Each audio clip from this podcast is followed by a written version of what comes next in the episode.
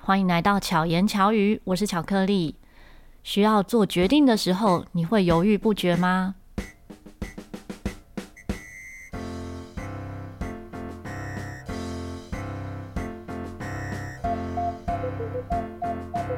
最近在跟几个朋友聊天，在几个一起办活动的朋友眼中，他们觉得我是一个很有效率的人，好像可以很快速地为自己做决定。以我自己来说，我算蛮了解自己的，因为我很容易犹豫不决，所以我会有一些让自己快速做决定的方法，在这里也可以跟大家分享，也许你也可以参考看看。当然，我的方法蛮不科学的，我可以跟大家分享哦。在很早期的时候，我会在我手机里面呢，就下载一个瓦杯的城市。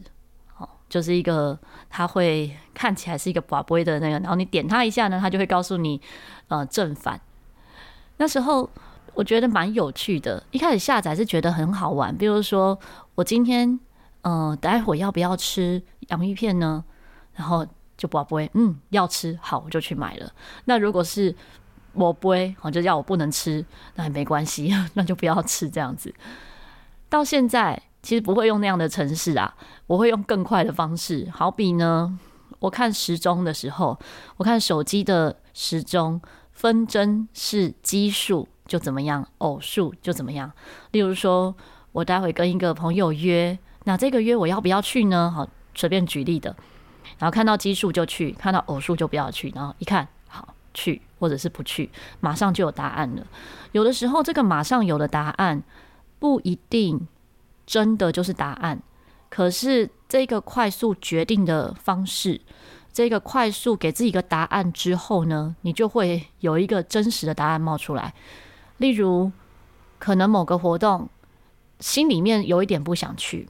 好，假使出来的数字，我设定奇数是去，偶数是不去的话，结果是偶数不去，有可能我决定就是真的不要去，但也有可能。我会经过思考，嗯，应该是要去比较好，所以就参加了。举例来讲是这样，很多时候犹豫不决，当然就是答案会有好有坏嘛。可是所有的事情都是中性的，没有所谓的好坏。决定了之后，接受那一个答案才是最重要的。我们要怎么样做完决定之后，相信自己的决定？以及用什么态度去面对这个选择，我觉得是比哪个答案好这个思考来的重要。你可能会花很多的时间在那边思考好不好，然后分析。可是你都不去做的时候，你也不会知道好还是不好。也许很多的机会或者很多的对你好的事情就这样错过了，那就非常的可惜。快速做决定呢，会有几个好处。对我来说，可以提高效率，因为不用一直思考说啊，要不要，好不好，想不想，是不是，这些没有做出答案之前，它都是一个瞎猜。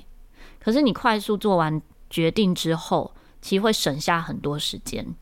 那第二个呢，也可以避免过度思考，因为如果你一直在那边空想，没有做决定的时候，可能会让事情产生拖延。然后也可能让这一件事情越想越复杂，那对事情本身没有好处。对于时间来讲，你可能浪费了很多时间在这件事情的思考上面。还有一个好处是可以训练自己的应变能力。这个在音乐训练中，我其实也蛮常会跟自己的学生聊到这部分。常常会说，在练习的过程中遇到的各种错误。是非常好的，尤其是在合奏的时候，因为因为平常在演出的当下，你可能才能够去产生那个应变能力。可是，在大家一起合奏的时候呢，你也要去快速的思考哦，我今天如果真的是吹错了，还是我落了一段，或者我跑掉了一个音，如果以节拍器速度六十的速度来讲的话，一拍差不多就是一秒钟，可是。曲子速度快的时候，它其实不是一秒钟要决定，它是更短的时间，可能四分之一秒，你就要决定你那个当下是要继续往下，还是要怎么样。所以在演奏的过程，在音乐的训练中，其实也是一直在做快速决定这样的练习。这也是我在鼓励学生们面对练习错误的时候感受到，然后运用在自己生活中。跟大家分享一首歌，然后我就把它当成背景音乐。这首曲子是我在二零一五年独奏会的时候的一首创作曲。我就想把我的嗯处理事情的方式变成一首歌。怎么说呢？我刚刚前面有讲，我处理事情的方式呢，有时候是用硬币做决定，有时候是用分针来做决定。那时候我就跟明仪老师讨论要创作这一首歌，叫做《骰子波卡》。骰子波卡是怎么来的？大家想想看。没错，我就是掷骰子，掷骰子之后，把我知道的数字变成音符，然后再加上节奏，变成一首歌曲。所以它听起来好像有点奇怪，可是我自己蛮喜欢的。我觉得它很俏皮，然后也很代表我在做决定的时候的状态。做完决定之后，不管这一个决定是什么，我面对它的态度更重要。我觉得我面对它的时候呢，是充满着期待，是正面的看待，是觉得不管怎么样都是好的的这种态度来去面对我做的决定。那么什么决定都是好决定。不知道这样有帮助到你吗？因为真的没有什么是绝对的好跟不好。也许你现在看到的没那么美好，再往后个十年来看。就十年后再看到现在的自己，你会很感谢当时发生的这件事，因为每一件事情都会让我们成长，尤其是你在意的事。不过也提醒大家，这边提到的方法不代表处理大事。相信处理大事的时候，大家还是会深思熟虑，或者沙盘推演过后再做大决定。这边讲的真的是比较生活化，犹豫不决的时候可以做参考的。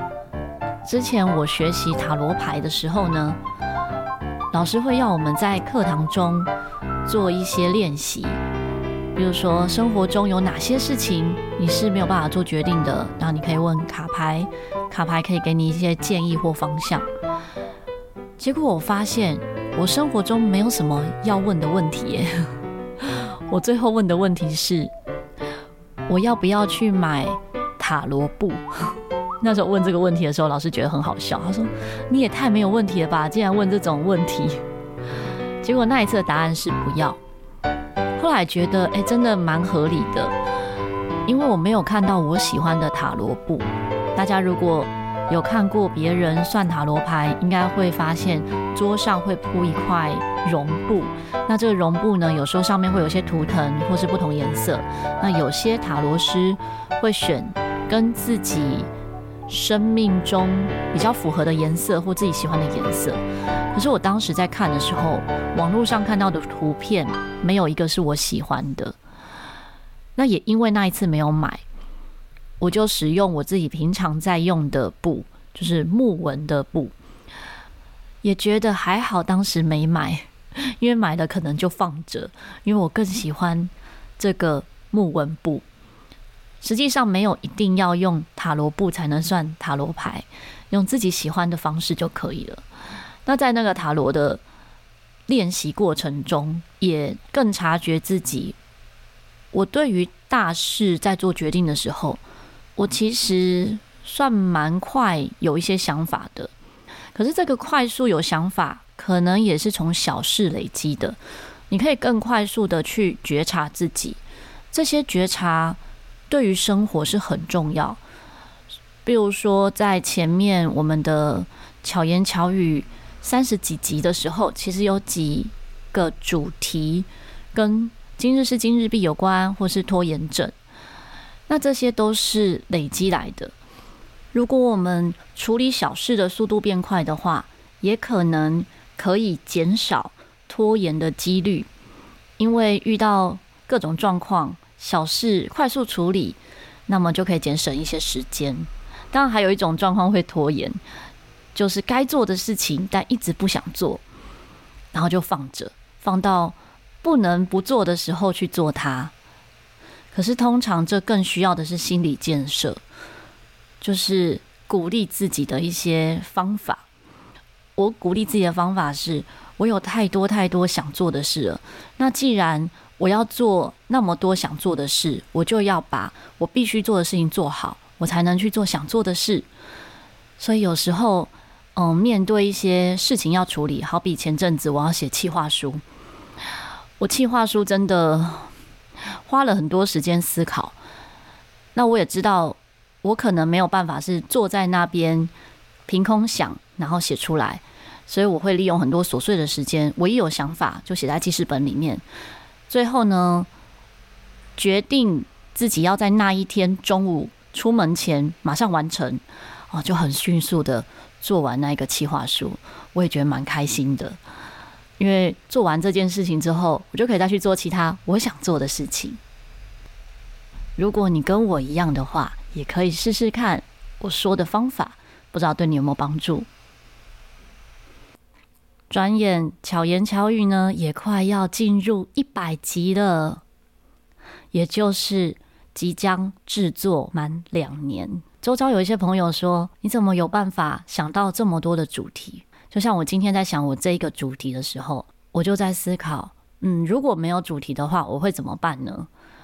然后就想到我平常快速决定事情的方法，所以决定跟大家分享这个主题。我周遭也有一些朋友们。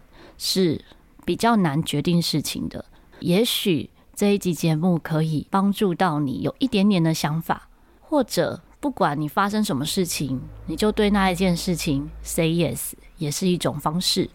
你先尝试了，好，当然很好；不好，从中可以学习到更多。之前有提到想要开一个树洞专区，可是我也还没有想好应该要怎么样让它呈现。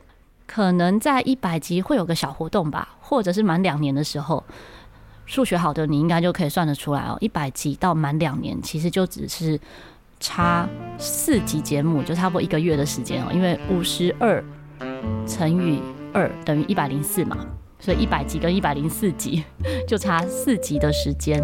可能会在那四集的时间呢，会有一些小小的活动，但是我也还没想到什么活动比较适合。如果你有想法的话，或者是你想要有什么方式跟节目做互动，欢迎大家可以留言提供我一些想法当做参考。那我也想过说，是不是开一个表单，让大家可以在表单上面留言，可能会比在平台上留言来的容易一些。大家也可以留言跟我讲，哎，结果。可能听众就觉得留言很困难了，所以就没有留言了。你可以用各种方式来告诉我，可以在 IG R O Y I 点 C 留言，或者是透过 FB 的粉砖私讯给我。如果在聆听巧言巧语的过程中，有特别喜欢哪一集节目的话，欢迎可以分享给你周遭的朋友，让更多人听见巧言巧语。希望巧克力可以陪伴你。巧妙克服生活中的压力，我们下次再见，大家拜拜。